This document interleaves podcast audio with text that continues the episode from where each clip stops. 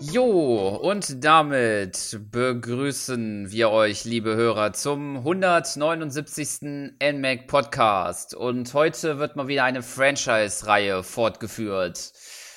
Ähm, und zwar geht es heute mal wieder um Pokémon. Und zwar genauer gesagt um die Spiele, die um die für den Nintendo DS und für die Nintendo Wii erschienen sind. Also nicht, noch nicht so lange her, also vor guten 10, 5 bis 10 Jahren ungefähr, würde ich so einschätzen, eingrenzen im Zeitraum. Und ich behandle die, ja, doch große Fülle an Spielen, kann man schon, würde ich sagen, nicht alleine, sondern habe mir Unterstützung geholt, nämlich den, nämlich der Erik, der ist auch dabei. Ja, hallo Sören und hallo liebe Hörer. Genau. Und ich würde sagen, wir steigen mal ein mit den zwei Edi Editionen, die man, denke ich mal, ähm, die einem vielleicht höchstwahrscheinlich zuallererst in den Sinn kommt, wenn man an den Nintendo 3, an den Nintendo DS denkt. Nämlich an Diamant und Perl, die ja 2006 erschienen sind. Da war ich doch mit zehn Jahren fast schon elf Jahre. ja, ich war schon ein bisschen älter. Man muss ja sagen, das Spiel ist ja in Japan im September 2006 erschienen mhm. und in mhm. Europa mussten wir uns ja tatsächlich bis Juli 2007 gedulden. Also das soll man sich heute mal vorstellen, wenn Nintendo ein Pokémon-Spiel äh, mit so einer Verzögerung rausbringt. Also die Pokémon-Fanbase ist ja doch gewachsen, wie ich finde, in den letzten Jahren noch was, auf dem 3DS auf jeden Fall. Mhm. Ähm, das würde sich Nintendo heute nicht mehr trauen dürfen. Ja, äh, ich war 2007, als es dann hier erschien. Wie alt war ich? Da war ich äh, ja 19, also so ein bisschen älter. Ich kann mich halt noch echt gut dran erinnern. Das war halt so ein Spiel. Da war ich auch noch sehr in Communities aktiv, vor allem dem Nintendo Cast Forum. Wenn also irgendeiner von dem Forum heute zuhört, ich grüße euch alle, die damals mit über dieses Spiel diskutiert haben. Äh, und das war ja wirklich der Wahnsinn. Ich war halt morgens noch auf der Arbeit, ähm, war halt Freitag und wir haben dann im, im ganzen äh, Pokémon Diamant und Perl Thread nur über dieses Spiel geredet und alle haben so geschrieben, ja, ich habe gerade meine Diamant-Edition bekommen, ich habe meine Perl-Edition bekommen und ich guck nur auf die Uhr, bitte lass endlich 3 Uhr werden, damit ich in die Nachbarstadt fahren kann und mir endlich das Spiel und den Spieleberater sogar noch dazu kaufen konnte. Blöd war halt nur, dass ich noch auf einen Geburtstag eingeladen oh. war an dem Tag. Das heißt, ich bin dann ähm, abends wieder zu Hause gewesen, hab aber gesagt, komm, das tust dir heute nicht an, deine Pokémon-Reise beginnt klassisch irgendwie immer morgens, also habe ich es dann ersten Tag später angefangen. Wie war's denn bei dir? Hast du es zum ja, Release gespielt? Äh, ich bin mir tatsächlich nicht so ganz sicher. Ich weiß aber, dass ich ähm, tatsächlich, ich glaube, das war, müsste aber die Zeit sein ungefähr, glaube ich, nicht so lange auf jeden Fall.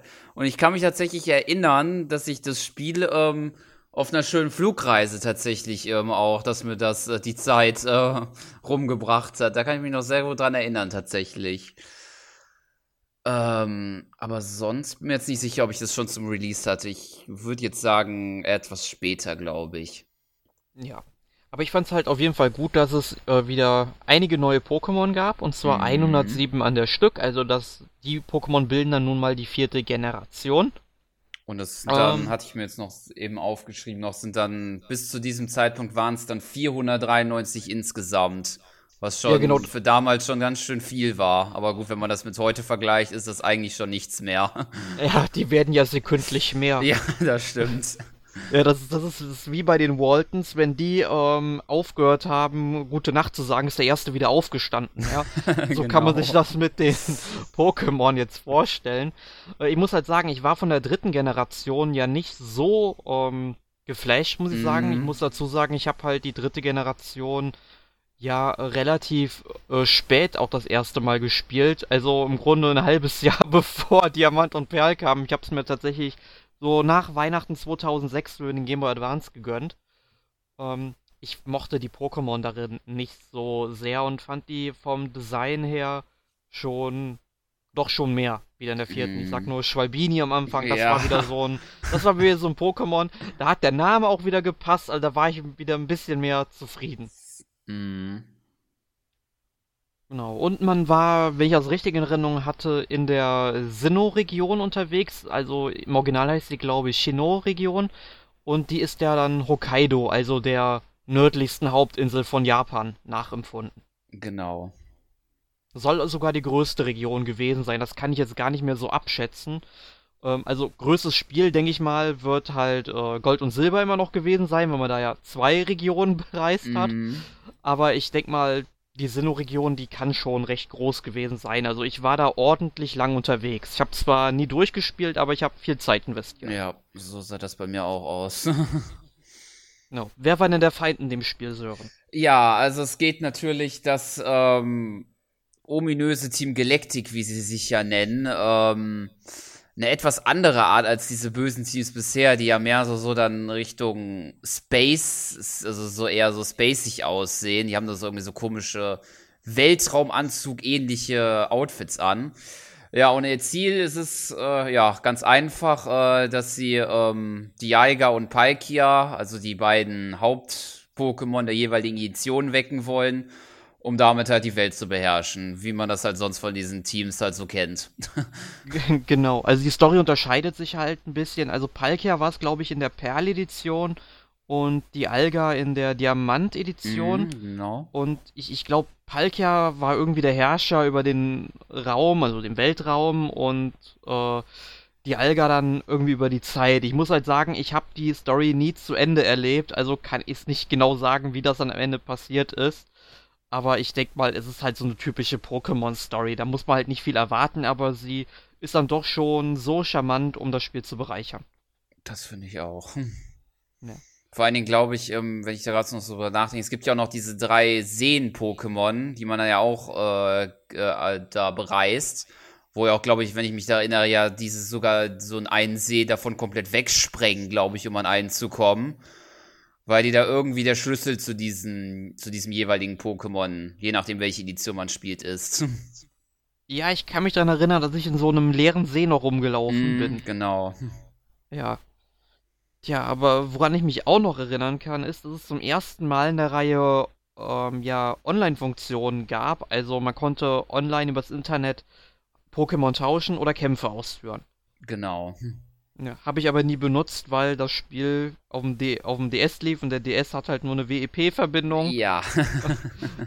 sag ich mal, äh, unterstützt und ja. Also, ähm, habe ich da nie mit meinem Router verbunden, weil ich ja WPA genutzt habe mm. und tja. Ja, ich ich glaube, ich habe das ein, zwei Mal äh, genutzt, als ich mal bei so einem Café war, wo es schon äh, ziemlich lang gedauert hat, dass ich da überhaupt mal äh, mich einwählen konnte, aber dann hat das irgendwann mal funktioniert. Dann habe ich, glaube ich, dieses GTS ist es, glaube ich, da, diese, dieser Tauschmarkt war das ja, glaube ich, wo, wo, da alle möglichen ja. Pokémon angeboten wurden, die man dann tauschen kann. Und da habe ich mir das mal geguckt. Es gab ja auch noch ähm, die Möglichkeit mit Freunden äh, zu tauschen und zu kämpfen, die dann über dem Globus verteilt sind, was sogar per Voice-Chat ging. Aber ich kann mir nicht vorstellen, dass das qualitativ gut war durch das DS-Mikro, aber. da, ich bin mir da nicht sicher. Ja. Also, ich kann es mir halt auch nicht vorstellen. Aber immerhin war Nintendo damals mal ein bisschen vorbildlicher als heute, weil heute. Ja, das stimmt. Äh, Voice-Chat. Ich meine, gut, für die Switch machen sie ja jetzt so eine. Ähm, ja, was heißt für die Switch, also für Smartphones machen sie eine App, damit man Voice Chat haben kann, während man über die uh, Switch online spielt. Und da denke ich mir nur, ähm, warum nutze ich nicht eigentlich direkt Skype? Ja, also, genau. Ähm, ja, verrückt. Genau, aber du hast in der Vorbesprechung noch eine Funktionsuhr verwendet, die es in diesem Spiel gab. Die sagt genau. mir jetzt genau. gar nichts. Äh, ja, die wird der Pocket, glaube ich, vom Spiel offiziell genannt, also Poketech oder auch. Ähm, und die ist dann am unteren Bildschirm des DS, wenn man jetzt nicht ähm, in einem Kampf ist. Und dann kann man sich da ähm, einige interessante Funktionen da anzeigen lassen. Man kann das so durchspulen. Das wäre dann beispielsweise eine Uhr, ein Taschenrechner, ein Itemradar, Landkarte, Kalender. Ich glaube, dann gibt es auch sowas wie so, so ein Typprüfer, wo man gucken kann, welcher Typ gegen wen effektiv ist und welcher nicht. Und dann gab es auch noch beispielsweise noch drei weitere Module, also insgesamt gab es 25 Stück. und drei, die dann per Event verteilt wurden, aber ich glaube ausschließlich in Japan. Wir durften da nichts davon sehen. nee, also von Events habe ich gar, nicht, gar nichts mitbekommen. Also zumindest nicht äh, Events für diese Funktionsuhr, mhm. aber ich kann mhm. mich wieder so ein bisschen daran erinnern, weil ich glaube, war die, äh, wurde die Uhrzeit dann ganz groß auf dem unteren Bildschirm genau. angezeigt. Ja, das habe ich auf jeden Fall noch in Erinnerung, das habe ich nämlich auch genutzt. Aber genau. es gab auf jeden Fall äh, auch hierzulande ein paar Events, wo man dann äh, Pokémon abstauben konnte. Ähm, die wurden dann, ich glaube, exklusiv sogar bei GameStop abgehalten. Also man konnte da hingehen und dann, äh, ich glaube, über Geheimgeschehen oder wie mm. das dann mhm. heißt, konnte man sich dann die Pokémon, ja, was heißt runterladen? Man hat sie, glaube ich, vermutlich einfach nur aktiviert auf dem Modul und man konnte sie sich dann im Laden dann abholen. Genau. Ja. Ähm, was, was, an was erinnerst du dich denn bei Pokémon Diamant und Perl noch? Was gab es? Was gab es wieder? Was fiel weg? Ja, also was äh, wieder eingeführt wurde, das wäre der Tag- und Nachtwechsel, äh, den es in Rubin, Saphir, Smaragd und Feuerro Feuerrot und Blattgrün nämlich nicht gab. Ähm, was auf jeden Fall interessant ist, weil somit ja auch wieder spezielle Ereignisse je nach Zeit oder spezielle Pokémon halt ähm, gefunden werden können. Und dann wurde auch zum ersten Mal ähm, äh, eingeführt, dass äh, das ein und dasselbe Pokémon äh, sichtbare Geschlechtsunterschiede hat. Also beispielsweise das Pikachu, ich denke mal, das ist das beste Beispiel, der äh, Schweif von Pikachu ja in der weiblichen Form mehr die Form eines Herzes hat und nicht halt nur gezackt. Mhm. Das wird mir da jetzt so spontan einfallen als Beispiel. das, das wusste ich halt gar nicht mehr. Ich möchte halt trotzdem noch mal einhaken. Du hast fast recht, es gab ja auch Nidoran männlich und Nidoran weiblich ja, vorher. Gut. Also die hatten ja schon Unterschiede, aber ähm, man muss halt sagen, das ist so ein Problem der, was heißt ein Problem? Das ist halt so ein äh, Phänomen der ersten Generation. Da gab es ja noch keine unterschiedlichen Geschlechter, außer halt bei Nidoran, ne? Mm. Die sich dann ja natürlich auch komplett unterschiedlich entwickelt haben. Genau. Also halt für einen speziell ein und dasselbe Pokémon halt gelten diese Geschlechtsunterschiede jetzt halt nicht für. Die sind ja doch ein bisschen ein Ausnahmefall. Ja, ich hätte gern einen Nidoran männlich in weiblich. Bitte. Ja. Ja, und es gab die, äh, mal wieder eine Kampfzone, so wie ich das mitbekommen mhm. habe, und Wettbewerbe gab es auch. Also wir hatten in der Vorbesprechung irgendwie noch geredet, dass es einen Tanzwettbewerb gab Ah ja, genau. Also in, äh, in der dritten Generation, da gab es ja, glaube ich, ausschließlich so Schönheitswettbewerbe, hießen sie ja irgendwie. Da musste man irgendwie so Attacken einsetzen, glaube ich. Und ähm, äh, ja, die dekorieren die Pokémon. Dieses Dekorieren, das kommt jetzt auch wieder drin vor, nur etwas erweitert. Was man für die Wettbewerbe braucht und dann irgendwie noch halt Tanz-Minispiel äh, und Attacken und irgendwas anderes komisches auf jeden Fall. Ja. Ähm, aber auf jeden Fall noch ein letzter wichtiger Fakt, der mir bei Pokémon Diamant und Perl einfällt, ist, dass es, glaube ich, das letzte Pokémon-Spiel war, in dem es ein, zumindest in der europäischen Version, ein funktionierendes Spielcasino gab. Also diese Pachinko-Hallen, genau. ne? Mhm. Ne? Also Stimmt. mit den ganzen, äh, ja, einarmigen Banditen und so. Äh, und da denke ich mir nur, ähm, danach kommen wir eigentlich, würde ich mal sagen, auch direkt zu Pokémon Platin. Ähm, was ja im Grunde eine, ja, die dritte Version von Diamant und Perl ist.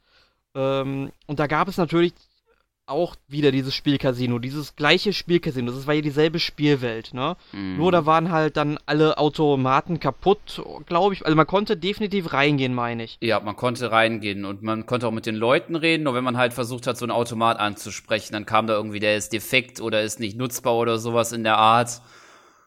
Und was auch interessant ist, weil man ja gewisse Münzen, glaube ich, für irgendwas braucht. Also man braucht halt diese Münzen, die man ja bekommt, wenn man so eine Maschine benutzt, halt, um sich so TMs, glaube ich, unter anderem zu bekommen. Oder Pokémon sind es, glaube ich, auch. Und mhm. ich glaube, der einzige Weg, wie man an die Münzen kommt, ist, ähm, dass man die ähm, halt mit Itemradar oder halt so auf dem Boden rumliegen findet. Ja, daran konnte ich mich erinnern, dass man die auf jeden Fall noch sammeln konnte es, es, ist einfach irre. Man muss dazu sagen, das war nur in der europäischen Version so. In der japanischen Fassung funktionierte dieses Spielcasino noch so, wie ich das weiß. Mhm. Also, äh, da hat es Nintendo mit dem Jugendschutz ein bisschen übertrieben. ähm, ja. Also, äh, da, da, werden wir, glaube ich, bei Hard Gold und Soul Silver gleich nochmal drüber reden, ja. wie man es dann besser machen kann. Aber ähm, was hat sich denn im Platin noch geändert? Ähm, genau, also das äh, Kampfinterface ähm, wurde etwas überarbeitet. Und ähm, das Haupt-Pokémon der Edition ist ähm, auf Geratina gewechselt, die dann auch in der Story ähm, äh, natürlich eine ähm, gewisse Bedeutung spielt. Denn, wenn ich mich noch erinnere, fängt man Giratina nicht auf der Sperrsäule, glaube ich, heißt, wo man Dia, Palkia und Dialga fängt, sondern in einer neuen Welt, nämlich in dieser Zerr-Welt heißt sie, glaube ich, wo dann alles verdreht genau. und bizarr ist. War auf jeden Fall sehr lustig dann, dass man, glaube ich, so einen Wasserfall irgendwie hoch, eigentlich mhm. hoch, aber irgendwie runter äh, surft irgendwie. Ja, es, ist, es war auf jeden Fall sehr, sehr seltsam. Ich kann mich dort erinnern, es waren halt irgendwie hauptsächlich komische Plattformen. Ähm, und der Hintergrund, der war so verschwommen, meine ich. Ne? Mhm. Und am Ende mhm. hat halt Giratina gewartet. Und ich glaube, das ist auch so das Letzte, was ich in Pokémon Platin sogar gemacht habe, Giratina zu fangen. Also irgendwie okay. habe ich danach das Spiel nicht mehr weitergespielt, obwohl ähm, es war, glaube ich, das erste NMAC-Spiel.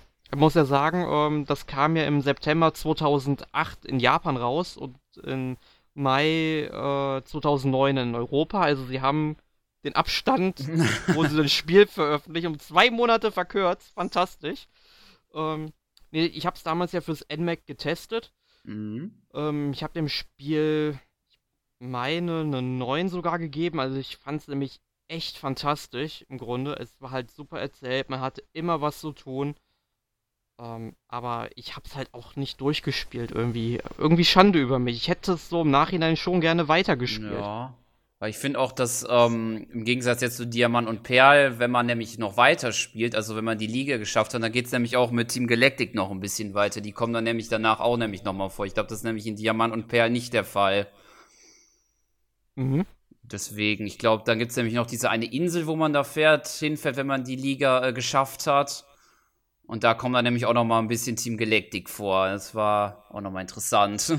Genau. Ja, und äh, wo du schon Team Galactic äh, oder Galactic, ich weiß gar nicht, was sagen sie in der Anime-Serie? Boah, das liegt so lange her. Ja, also ich, ich glaube auch Galactic, aber ich bin mir nicht sicher. ja, ich habe ich hab sie zu dem Zeitpunkt gar nicht mehr gesehen. Also ich mm. bin ja mhm. ähm, ja recht früh ausgestiegen. Ich wollte ja wirklich 2009, das passt jetzt gerade, wo dann Platin rauskam, halt äh, noch ein bisschen weiterschauen. Aber es heißt weiterschauen. Ich habe da halt nochmal mit Pokémon angefangen, die zu gucken. Ich hatte halt übertrieben viel Zeit in dem äh, Jahr und mm. äh, habe dann glaube ich nochmal alles bis Teak City geschafft, also bei Gold, Silber und dann habe ich wieder aufgehört. Aber es gab ja auch neue Charaktere, die es in Diamant und Perlen äh, nicht gab, wie Professor Charon, Sharon, was weiß ich, und den Polizisten LeBelle. Mhm. Ist mal eine Frage, war dieser Polizist LeBelle nicht auch schon in äh, äh, Pokémon Kristall damals mit dabei? Äh, ich glaube Oder hieß nicht. der an oder hieß der anders? Es gab auf jeden Fall einen Polizisten in äh, Kristall, der halt mit wirklich mit Kristall eingeführt wurde. Äh, das kann ich mich jetzt gar nicht dran erinnern tatsächlich. Also ich weiß, dass Lebel auf jeden Fall später in, äh, in den Generationen immer mal wieder einen Auftritt hatte tatsächlich. Aber ob der schon früher da war, da bin ich mir jetzt unsicher tatsächlich. Ich meine eigentlich nicht. Ich meine, der wurde jetzt auch mit äh, Platin neu eingeführt eigentlich. Äh, okay, ich habe jetzt gerade mal so eine Pokémon-Wiki äh, aufgemacht. Tatsächlich, äh, sein Debüt hat er wohl in Jubelstadt, also in Sinnoh irgendwo. Mhm. Also da, aber wer war denn dieser Polizist in Pokémon Kristall?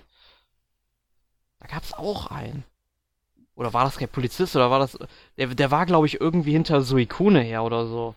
Ach, ich weiß jetzt, das ist das ist äh, irgendwie so so so ein ähm, so ein, äh, ich weiß nicht, wie man den nennen kann, aber ich glaube, das war kein Polizist. Ich glaube, Eusin heißt der, glaube ich. Ja, genau. Aber ich glaube, das war kein Polizist. Das war irgendwie so, so, so ein, ähm, weiß nicht, so, so ein Fan, keine Ahnung was. Ich weiß nicht, was der irgendwie für eine Bezeichnung hatte, aber ich glaube, Polizist war er nicht. Okay, gut, dann habe ich da ein bisschen zu sehr aus dem Nähkästchen geplaudert, ein bisschen durcheinander geworfen. Aber wo wir ja schon Pokémon Kristall hatten, können wir auch direkt zu Pokémon Hard Gold und Soul Silver überspringen. Mhm. Äh, das erschien in Japan mal wieder im September 2009.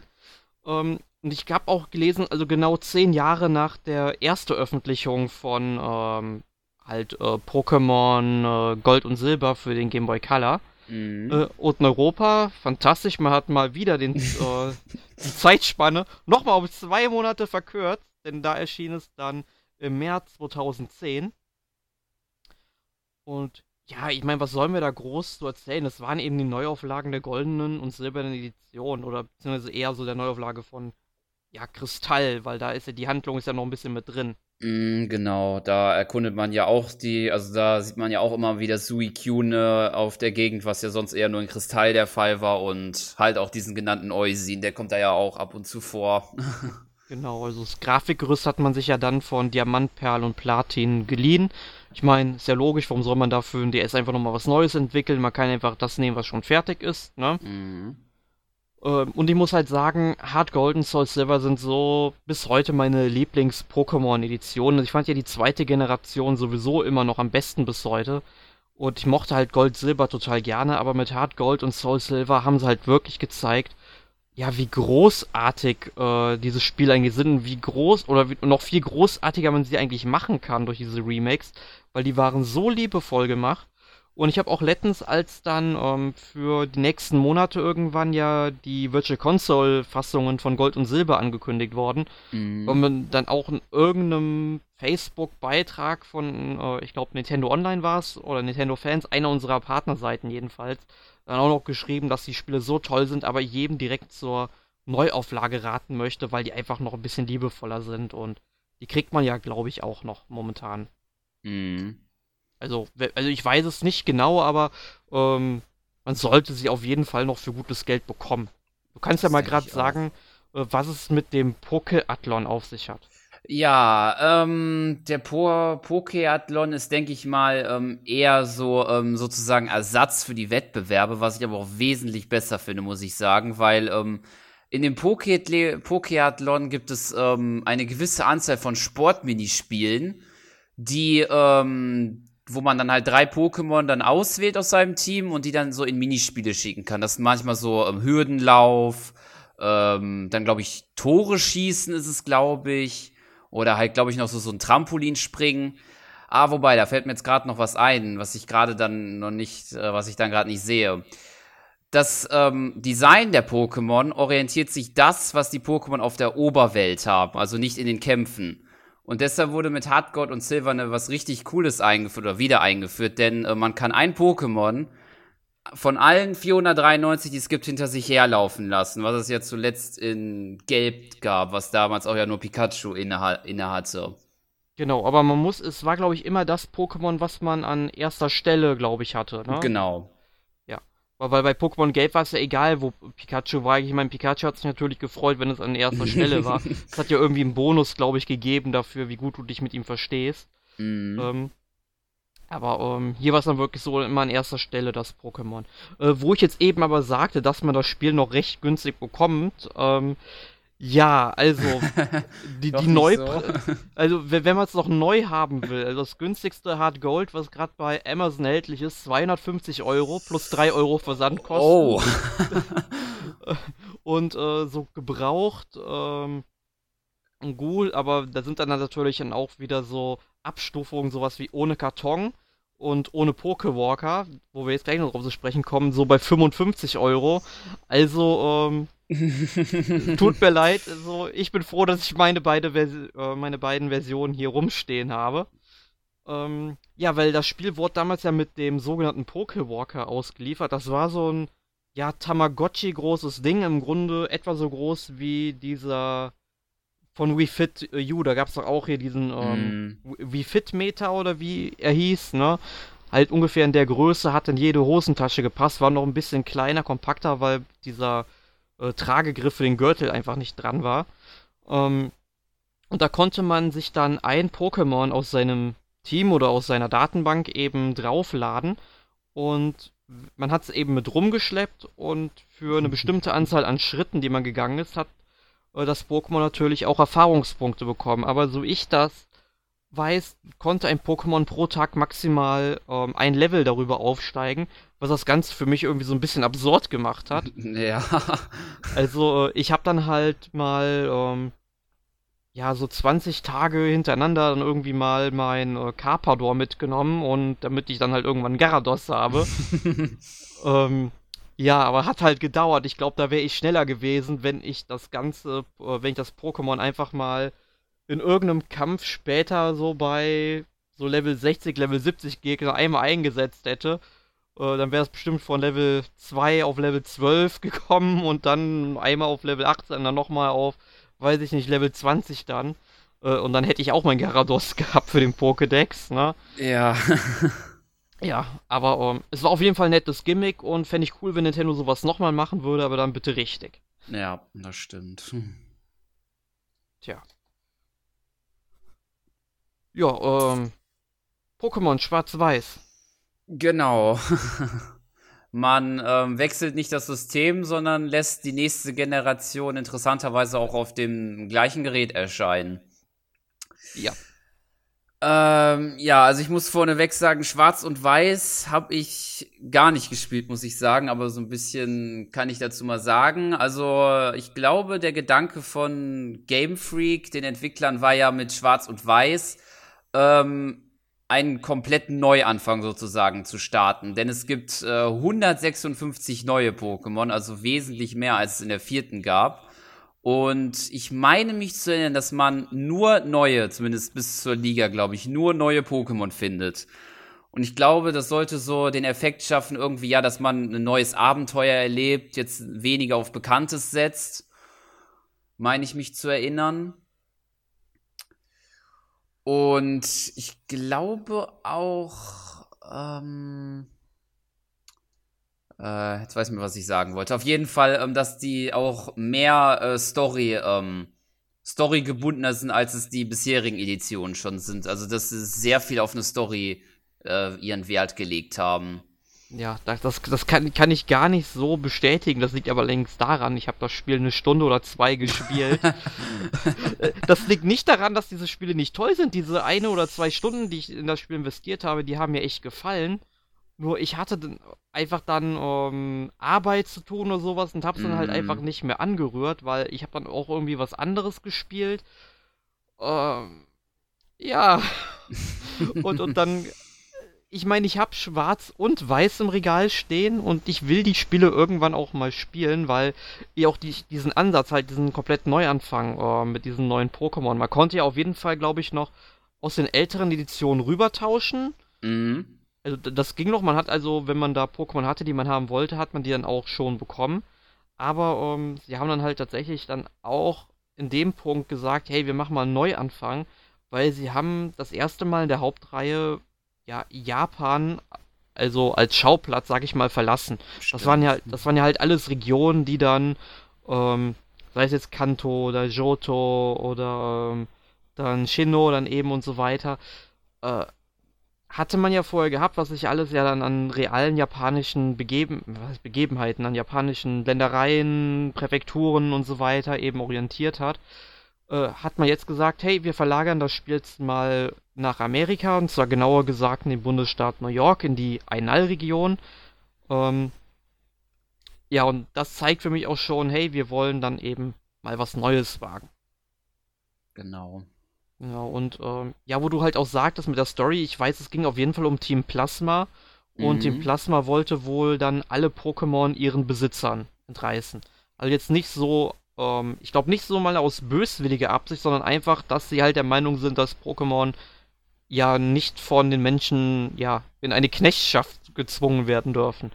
Kannst du das bestätigen?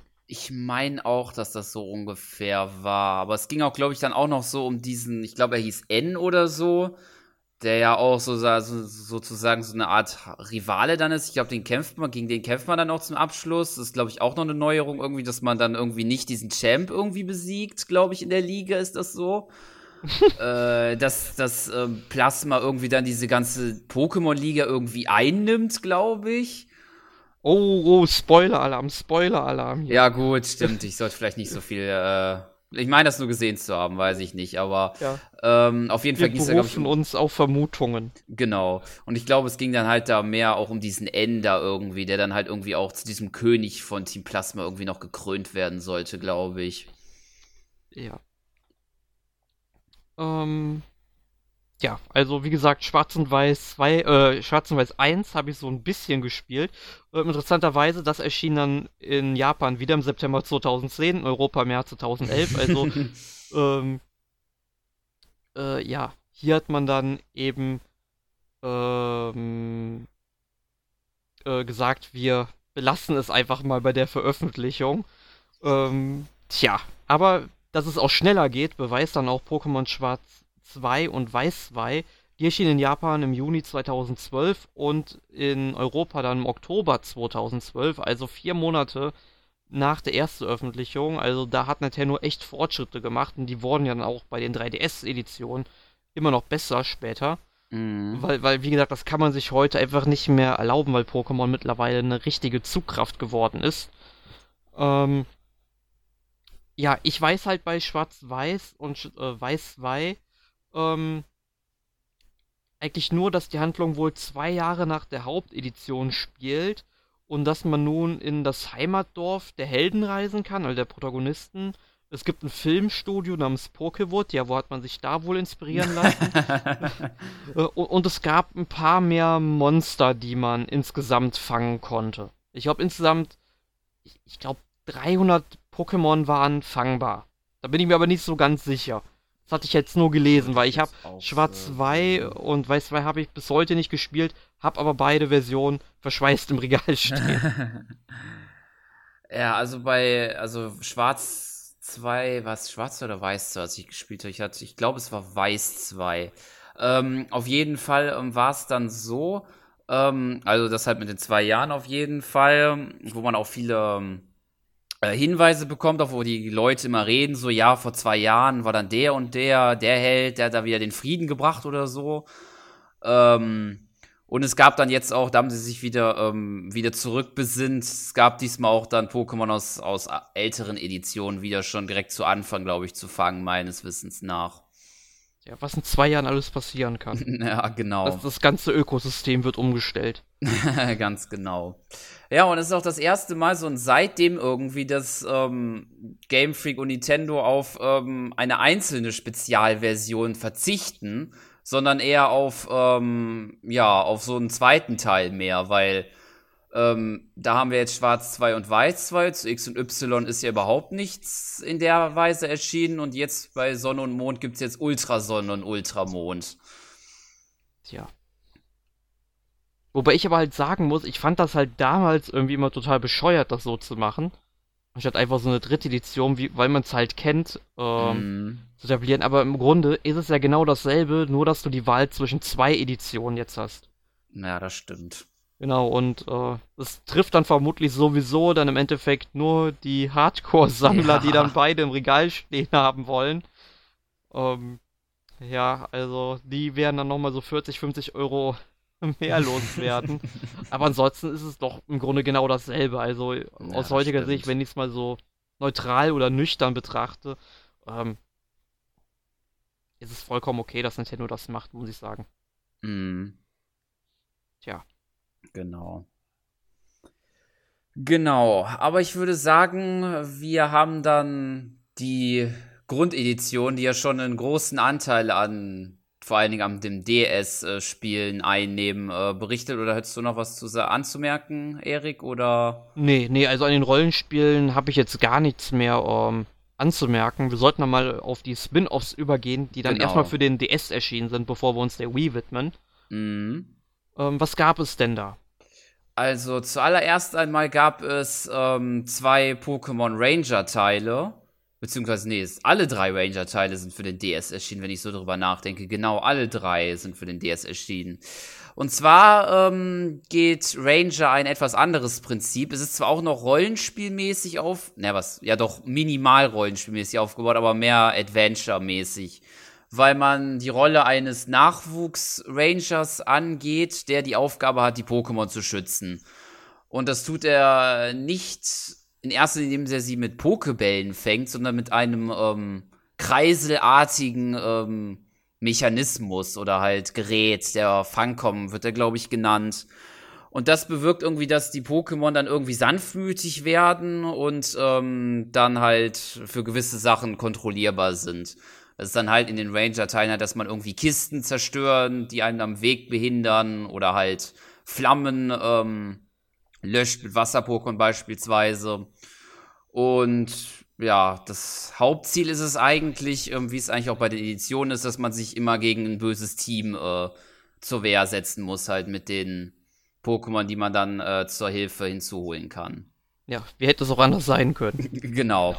ja, also ich muss halt sagen, ich habe damals in der Fachpresse halt von dem Spiel gelesen, äh, fand das Konzept auch irgendwie nett, aber irgendwie haben mich die Screenshots nicht so ganz angesprochen.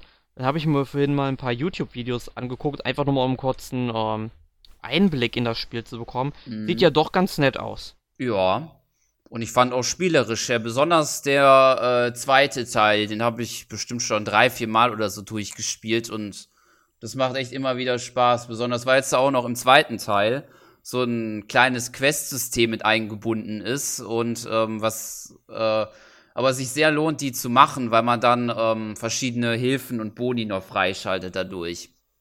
Ja, also ich weiß auf jeden Fall, das ist so eine Reihe, die ich noch nachholen muss.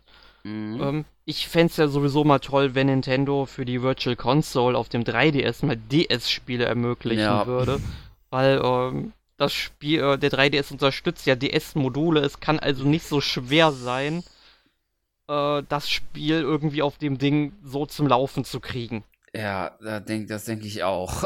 Ja, und da, ich verstehe bis heute nicht, warum man DS-Spiele für die Wii U rausbringen muss. Also, ähm, geht mir nicht in den Kopf rein. Es tut mir leid, Nintendo.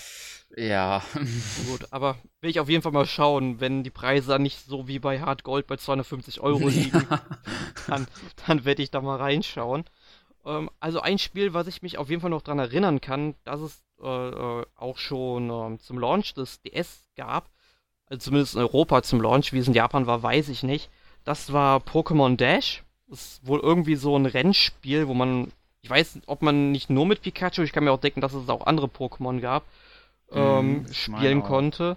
Ähm, und man saß halt aus der Vogelperspektive und man musste halt bestimmte Positionen erreichen. Es waren ja so kreisförmige Plattformen, die dann aktiviert wurden. Okay, du hast die Etappe geschafft, jetzt geht's zur nächsten und man musste halt super viel rennen. Ähm, hast du das mal gespielt? Äh, ich glaube nicht. Also, ich habe dazu was gesehen, glaube ich, von dem Spiel, aber selbst gespielt habe ich das, glaube ich, nicht. Ja, ich habe mir halt für nur mein Gameplay-Video äh, angeguckt. Was mich halt jetzt interessieren würde, ist, ähm, wird das Spiel über die äh, Knöpfe gespielt oder ob es da eine Touchpen-Steuerung gab, weil am Anfang war Nintendo ja doch noch sehr hinterher, dass das irgendwie genutzt wird. Ähm, ja, aber ich hab's leider nicht gespielt. Ich würde es mir halt gern irgendwann mal anschauen. Mhm. Äh, genauso wie Pokémon Link. Ähm, das ist dann so ein Puzzlespiel. Das funktioniert wohl ähnlich wie Puyo Puyo. Ähm, zumindest wenn ich mir so die ganzen ähm, ja, Videos dazu äh, richtig angeschaut habe. Heißt, man muss da vier Symbole, also vier verschiedene Pokémon, äh, miteinander verbinden damit die sich auflösen. Man bekommt Punkte, fertig. Und ich denke mal, wenn man wissen will, wie Puyo Puyo funktioniert, ich habe es Sebastian nämlich im Puyo Puyo Tetris Podcast ganz gut erklärt vor kurzem. Also den kann man sich dann auch gerne mal anhören. Auf jeden Fall. ja, und ähm, was du, glaube ich, wieder gespielt hast, waren die Mystery Dungeon Spiele. Genau. Das waren, ähm, ich glaube, wobei, ich glaube, der erste Teil ist, glaube ich, auch schon für den DS erschienen. Den habe ich nicht gespielt, aber dann den zweiten Teil. Da gab es ja auch wieder Editionslei, wieder den Hauptedition-like drei Versionen von. Nämlich äh, Zeit, Dunkelheit und Himmel. Und ich glaube, Himmel hat da noch so ein bisschen erweitert, halt das, was dann in Pokémon Platin dann auch, glaube ich, neu zugekommen ist. Die Pokémon, neuen Pokémon-Formen beispielsweise. Aber ähm, ich habe dann den ähm, Zeitteil, glaube ich, gespielt. Also es ist halt, glaube ich, halt nur so, dass es mit den äh, zwischen Zeit und Dunkelheit gibt es, glaube ich, auch nur Pokémon-Unterschiede, welche man da findet. Ähm, aber das fand ich halt, ja, also es setzt mit der Story, wie man es halt von Mystery Dungeon so kennt, setzt viele Wendungspunkte oder halt auch, dass man so sich sehr äh, verbunden fühlt in der Story, weil es ist ja in Mystery Dungeon so, dass man am Anfang erstmal so, so, so eine kleine Befragung ähm, ausführt, sage ich mal, wo dann so der Persönlichkeitstyp bestimmt wird und das bestimmt dann halt, welches Pokémon man dann im Spiel ist. Und dann äh, landet man dann so in eine Welt und muss dann halt da verschiedene, ja, verschiedene Pokémon und so retten da. Ist ähm, vom Gameplay her immer so ein bisschen eintönig gewesen, das stimmt, aber die Story, die ist, finde ich, sehr gut gemacht und vor allem die dann am Ende noch, wo dann eigentlich ähm, sozusagen ein Rennen gegen die Zeit ist, um jetzt nicht so viel zu verraten zu wollen. Also das ist schon, hat mir schon richtig gefallen, das Spiel. Ja, ich wollte mir die Mystery Dungeon Spiele auch mal alle anschauen. Wollte eigentlich auch mal mit dem ersten Teil anfangen. Das war ja noch ganz interessant. Da gab es ja zwei Editionen. Äh, mhm. Äh, eine Edition davon erschien noch für den Game Boy Advance und die andere für den DS. Genau. Ähm, ja, aber ich habe es da doch nicht gemacht. Und ich, das einzige Mystery Dungeon, das tatsächlich hier rumliegt, ist halt Super Mystery Dungeon. Mm, ähm, das aktuelle, ja. Aber ähm, ich kann es berühren. Man hört es vielleicht ganz, ganz leise knistern. Es ist noch verschweißt. Tja, ähm. Tja, aber werde ich auch auf jeden Fall wohl mal nachholen müssen, mhm. wie die mhm. Ranger-Reihe. Ja. Äh, und ich glaube, ein Spiel, was wir beide nicht ge äh, gespielt haben, weil einfach nicht in Deutschland erschienen, ist Pokémon Conquest. Genau. Oder Conquest, ich weiß gar nicht. Ja, Conquest sagt man. Ähm, äh, ja, das ist ein Strategierollenspiel. Das vermischt dann eben Pokémon mit äh, ja, Nobunagas Ambition. Ähm, und es spielt sich so ein bisschen wie, wenn ich wenn ich so richtig erkannt habe, wie Final Fantasy Tactics und so weiter. Spielt eben im feudalen Japan, aber eben mit Pokémon.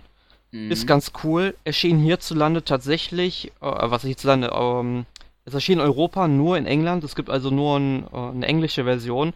Ich finde es schade, dass man es hierzulande nicht veröffentlicht hat. Ähm, ja, werde ich mir hoffentlich irgendwann mal importieren. Ja. Tja. Aber wir haben ja auch noch ein paar Spin-offs für die Wii, über die wir reden können. Genau. Da sticht ja eins in erster Linie komplett raus, würde ich sagen. Und das ist mhm. natürlich mhm. äh, das Kampfspiel sozusagen welches ja ähm, Pokémon Stadium äh, weiterführen soll, würde ich es mal nennen. Aber ob es da rankommt oder nicht, das werden wir, denke ich mal, gleich erörtern. Aber auf jeden Fall handelt es sich dabei um Pokémon Battle Revolution. Ein Spiel, ähm, also es ist halt so, dass man halt die Pokémon aus ähm, Diamant per Platin und ich glaube auch Hard Gold und Soul Silver übertragen kann, dass man die auch da nutzen kann und halt in erster Linie dreidimensionale Kämpfe dann halt da ähm, erleben darf, würde ich so sagen. Ja. Also ob Hard Gold und Soul Silver unterstützt hat, weiß ich jetzt ehrlich gesagt nicht. Ähm, weil Hard Gold und Soul Silver erschienen ja später. Mhm. Ähm, aber ich meine, es waren ja alles bekannte Pokémon in dem Spiel. Also ich kann mir vorstellen, dass es dann so funktioniert, dass dann auf dem DS-Modul dann irgendwie die Schnittstelle, äh, die Schnittstelle so gelegt ist, dass es bei der Datenübertragung Pokémon Battle Revolution dann erkennt, okay, ähm, ich darf die Pokémon nutzen. Ähm, ja, aber es war halt dann doch, wenn man die Spiele für den DS nicht hatte, ein sehr limitiertes Spiel. Ja, das muss man so sagen. Vor allem Ding, weil ähm, wenn man einen Kampf, ähm, also wenn man diesen Kampfmodus da ähm, äh, schaffen will, ist man eigentlich, würde ich schon fast sagen, angewiesen auf ähm, auf DS-Pokémon, ähm, weil man muss sich da so einen Leihpass holen und die Pokémon, die man da in diesen Leihpässen hat, also das sind da so sechs Pokémon, aber irgendwie die sind so ähm, attackenmäßig und äh, fähigkeitenmäßig nicht gerade wirklich stark. Ich glaube, den ersten, den, den kann man auch, glaube ich, nur mit diesen Leihpässen machen, den kann man noch schaffen. Aber ich denke schon beim zweiten oder dritten wird man dafür nicht Probleme bekommen, wenn man dann nicht äh, auf seine DS-Pokémon setzt. Ja, ich, ich fand's halt echt schade, weil es wäre so gute Möglichkeit gewesen, mm. halt gesagt, äh, Stadium fortzuführen, weil die Stadium-Spiele waren ja echt gut.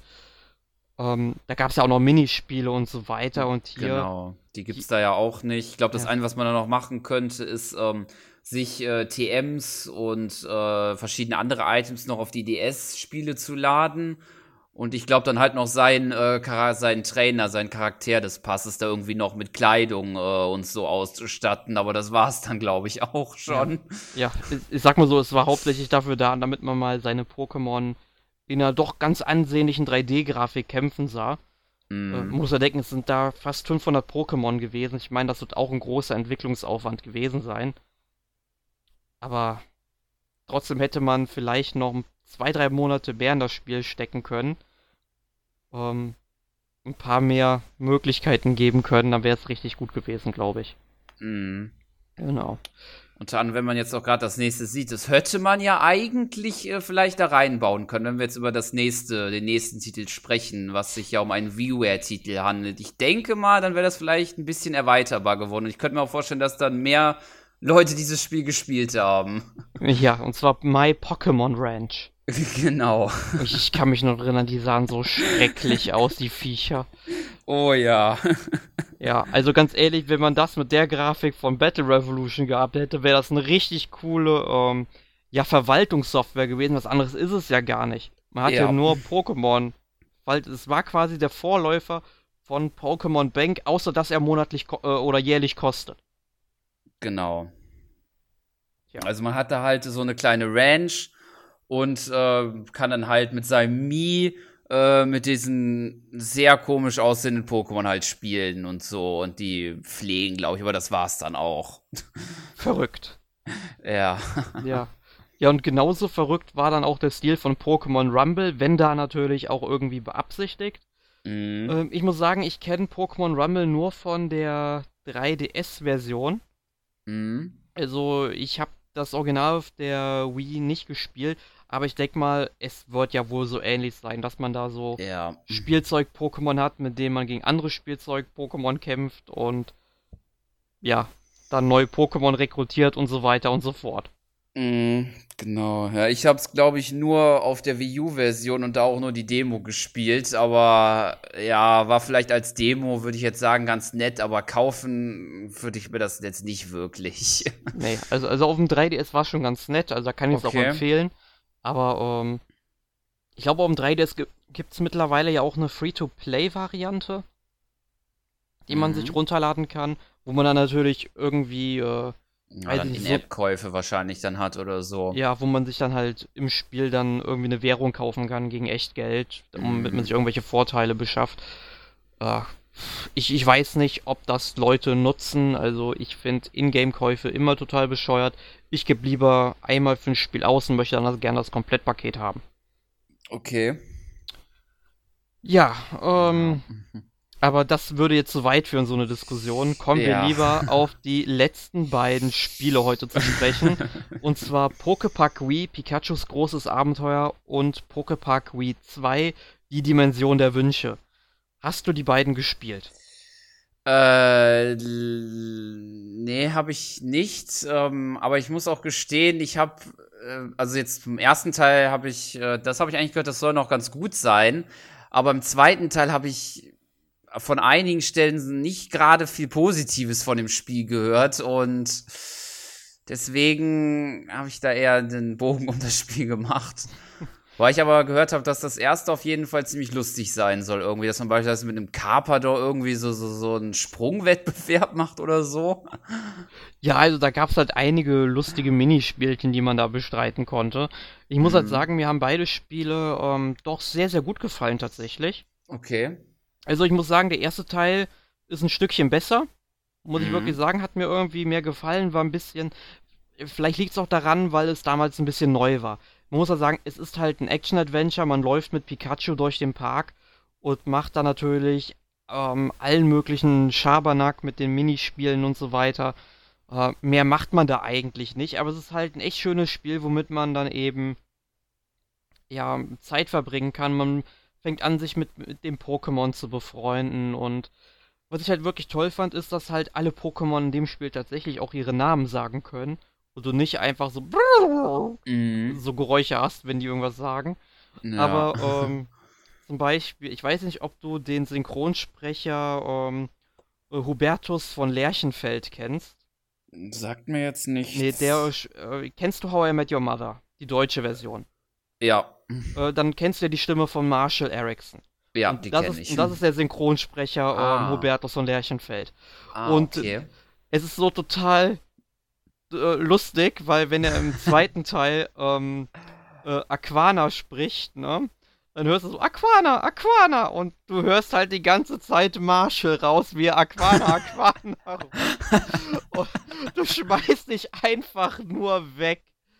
Ähm, ja. Nee, aber ähm, es, es sind halt wirklich nette Spielchen. Also wenn ihr die mal irgendwie dann seht, ich weiß gar nicht, ob man die noch relativ günstig bekommt. Ich gucke jetzt auch nicht nach. Macht das lieber selbst. Ich erzähle nachher wieder einen vom Pferd. Ähm, oder vom LE Zebra. Ähm, ja. Äh, ähm, entsprechend äh, guckt es euch mal an. Guckt euch mal ein paar ja, Videos zu dem Spiel an. Ist vielleicht nicht für jeden was, aber sind halt nette Action-Adventures. Und wenn ihr da 20 Euro für zahlt, da kann man eigentlich nichts falsch machen. Also, Okay. während du mir heute so Ranger und Mystery Dungeon wieder schmackhaft gemacht hast, hoffe ich, ich habe dir so ein bisschen Pokémon Park, äh, Pokepark äh, schmackhaft gemacht. Vielleicht guckst du es dir Mhm. irgendwann ja mal an, wenn du es günstig siehst. Ja, schau ich mal. Gut. Ja, und ich glaube, wir sind heute am Ende des Podcasts angelangt von dem Hauptthema, ne? ja, denke ich auch. War ja eine bunte Mischung war- oder eine bunte Sammlung. Ja, gab alle anzusehen oder zu Genau. besprechen. Genau, aber ich würde sagen, wir können ja mal noch als kleinen Abschluss mal ähm, noch erwähnen, was unser ähm, äh, Favorit von den ganzen Ansammlungen ist, weil so ein bisschen ein Stück weit haben wir das ja, glaube ich, schon erwähnt. Ähm, also ich, also ich sag mal so, dass ich auf jeden Fall auch Hard Gold auf jeden Fall und Soul Silver ähm, editionsmäßig ähm, am besten finde mit Platin. Und ansonsten halt auch Ranger 2 halt. Das ähm, fand ich auch sehr gelungen. Ja. Ja, also bei mir ist es dann eigentlich recht ähnlich. Also bei den Hauptspielen hat Golden Soul Silver, wie gesagt, das sind meine Mhm. Lieblings-Pokémon-Spiele bis heute. Wobei ich halt sagen muss, ich habe seit Schwarz und Weiß kein Pokémon-Spiel mehr gespielt und das war halt nur eine Stunde oder so. Ich, ich habe ja wirklich alle Spiele, die danach kommen. XY und die äh, hier, ähm, auch die Remakes von ähm, äh, Rubin und Saphir, ne? Mhm, genau. Aber- mhm. Ich, ich muss mich so schämen eigentlich. Naja, also es ist an, ich muss gestehen, an, äh, an Hard Gold und Soul Silver kommen die nicht mehr ran. Also Okay. äh, ich persönlich finde das. Also sie sind nach wie vor noch gut, keine Frage, aber ähm, ganz daran kommen sie nicht mehr, finde ich. Tja. Ähm, ja, und dann halt Platin würde ich halt auch noch dazu nehmen, weil das habe ich halt auch, wie gesagt, mit einer 9 hoch bewertet. Hat Gold, Zoll Silver habe ich ja beim MAC auch getestet, hat damals 8.5 bekommen. Da hatten wir ja Mhm. noch diese 0,5er Schritte gehabt, eine Zeit lang. Ähm, ich hätte eigentlich so im Nachhinein doch lieber eine 9 gegeben, weil dem, es dem Spiel eigentlich ebenbürtig war, aber wir hatten damals uns redaktionsintern mal auf eine 8.5 geeinigt, weil es halt Remakes sind und Platin hat da dann doch schon ein bisschen äh, mehr geboten, aber so im Nachhinein. Denkt euch einfach eine 9 bei dem Spiel, ja. Ignoriert, wenn ihr die alte NMAC-Ausgabe lest, die, die 8.5, es ist eine 9. Ähm, ja, und bei den Spin-Offs, ähm, da fand ich dann doch hier die Pokepack-Spiele ziemlich gut. Mhm. Stehe ich vermutlich so in der Fangemeinschaft eher alleine da, aber ich fand die halt echt, die waren halt echt spaßig für mich und deswegen möchte ich die auch empfehlen. Jo. Hm. Gut. Jo, ich denke mal, dann äh, haben wir ein gutes Bild, denke ich mal, äh, äh, von den DS und wie Pokémon-Spielen dann besprochen und abgegeben, denke ich mal. Und würde ich sagen, kommen zur standardmäßigen Rubrik der Spiele der letzten Woche. Möchtest du anfangen, Erik? Äh, ja, gerne. Ähm, ich habe gespielt so ein bisschen die Elder Scrolls Online Morrowind. Halt einfach aus dem Grund, weil ich ein sehr, sehr großer Fan von The Elder Scrolls 3 Morrowind bin und ich immer noch der Meinung bin, dass es bis heute das beste Elder Scrolls ist. Ich muss dazu sagen, ich habe Skyrim nicht gespielt, aber mir geht's halt so auf die Nerven, dass Skyrim überall so gehypt wird. Mhm. Und äh, das haben halt heutzutage, das habe ich vor 10 oder 15 Jahren noch nicht gehabt, dass Spiele dermaßen immer in die Höhe gelobt werden. Ähm, das ist halt schon echt übertrieben, wie so eine Sekte irgendwie, wenn man das mal so sagen darf. Ich werde Skyrim irgendwann sicherlich noch spielen, wenn der Hype irgendwann mal abgeklungen ist. Ähm, wenn sich alle dann auf die Elder Scrolls 6 freuen, wenn es dann irgendwann mal kommt. Ähm, ja, hab dann halt so ein bisschen reingespielt, ist halt ein typisches Online-Rollenspiel.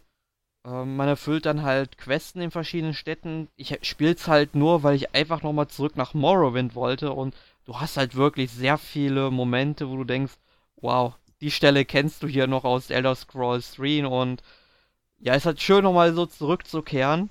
Ich werde es vermutlich nicht so weit spielen, weil ich die Zeit dafür einfach nicht habe und wenn ich schon sehe, dass ähm, ich glaube, nachdem dieser Podcast erschienen ist, an dem Freitag das Add-on zu Final Fantasy XIV rauskommt, ich, ich weiß nicht, wo ich die Zeit hernehmen soll. Ja. ja, ähm, jedenfalls habe ich das halt gespielt und dann habe ich, nachdem ich ja Fire Emblem Echoes bis zum Erbrechen durchgespielt habe, Mhm. mit allem drum und dran, ähm, habe ich dann gesagt, jetzt musst du mal Yokai Watch 2 weitermachen. Und das habe ich jetzt gespielt, bin jetzt bei ungefähr 20 Spielstunden und bin jetzt nach 20 Spielstunden zum ersten Mal in dieser neuen Stadt angekommen, also wo, wo die Große oder die Oma lebt. Ich weiß gar nicht, ob, ob, der, ob der Opa auch noch lebt, keine Ahnung. Ähm, ja, da bin ich jetzt angekommen. Ich weiß gar, ähm, wie, wie heißt die Stadt? Ähm, ah, hast du es gespielt zufällig? Mm, leider nicht. Ach, du hast es ich noch nicht. nicht zugekommen, auch noch nicht den ersten. Ja, Leider noch nicht zugekommen, aber ich muss das, muss das nachholen auf jeden ja, Fall. es sind tolle Level 5 Spiele. Also, Mhm. den ersten Teil hatte ich ja relativ schnell, ich glaube so mit 25 bis 30 Spielstunden durch. Und im zweiten Teil ist schon so viel Inhalt, dass ich jetzt immer noch in dieser Stadt war, die ich schon aus dem ersten Teil kannte. Ähm, aber ich fand es halt ganz interessant. Man fährt halt mit der ähm, Bahn, also mit dem Zug dahin. Und Mhm. du hast halt die Möglichkeit, entweder mit so einer Art, ähm, ja, ähm, Nahverkehrszug zu fahren oder so einem Schnellzug zu fahren, ne? Und, denn, äh, und, und im Nahverkehr hält der tatsächlich an jeder einzelnen Haltestelle und du erlebst das auch wirklich mit. Also du fährst dann, also du sitzt dann eben im Zug, guckst dann aus dem ähm, ja, Fenster, siehst, wie so die ganze japanische Landschaft an dir vorbeizieht. Und dann kommt auch mal so eine Durchsage, nächster halt Grünweg oder so. ähm, wird auch wirklich so gesprochen. Ähm, und dann kriegst du halt immer so die Möglichkeit, willst du hier aussteigen? Ja, nein. Ich meine, es ist schön, du siehst halt ein bisschen was von der Landschaft. Manchmal tuckelt dann durch den ähm, Waggon auch so ein Yokai und sagt, hey, ich kämpfe jetzt. Und manchmal redet dann Whisper auch mit dir. Ähm, ist halt auch ganz schön gemacht. Aber ich sag halt direkt, wenn ich, das, wenn ich zurückfahre, ja, nach Lenzhausen, dann nehme ich auf jeden Fall den Schnellzug, weil das ertrage ich nicht.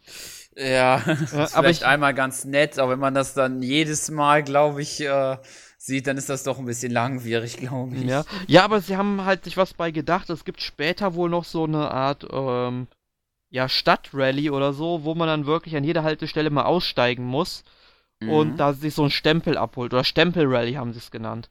Ah, okay. Und äh, ich weiß nicht, was es dann als Belohnung gibt, aber ich kann mir halt denken, dass es da schon ordentlich was so gibt, weil da bist du schon ordentlich unterwegs. Weil das Lustige war, ich bin beim ersten Mal beim Einsteigen äh, in den falschen Zug gestiegen, weil es halt auch so seltsam ist, da, ähm, die Züge, die fahren halt irgendwie, ähm, obwohl es zwei Gleise gibt, immer nur auf ein Gleis.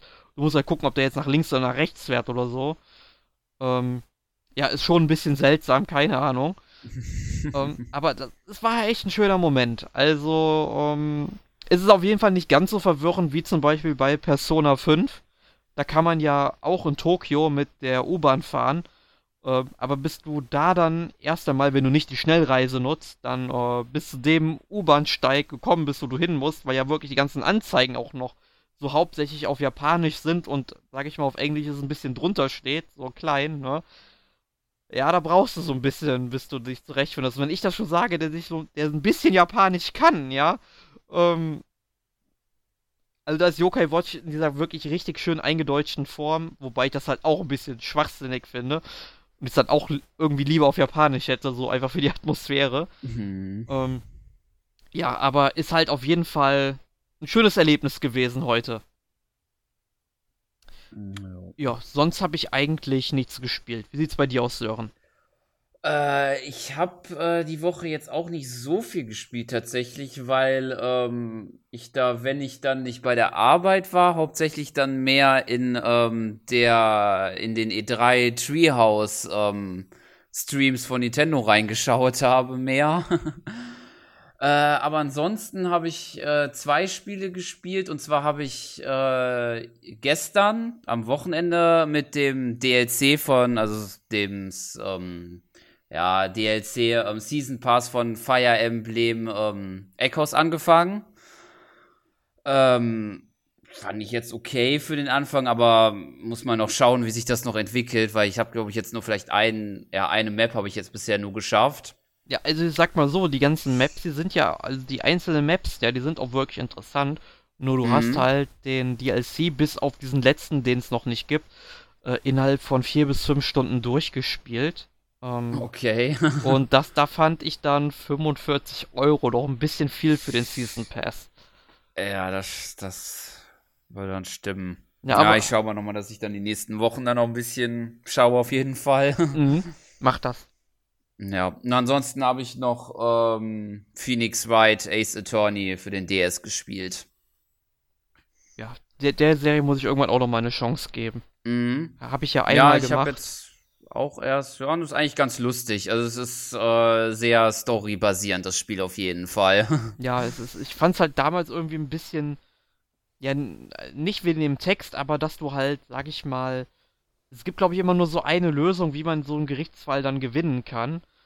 Und, ja. und das fand ich halt so ein bisschen schade. Da hätte so ein bisschen, ähm, ja, so ein bisschen freierer Spielfluss dem Spiel, glaube ich, doch ganz gut getan.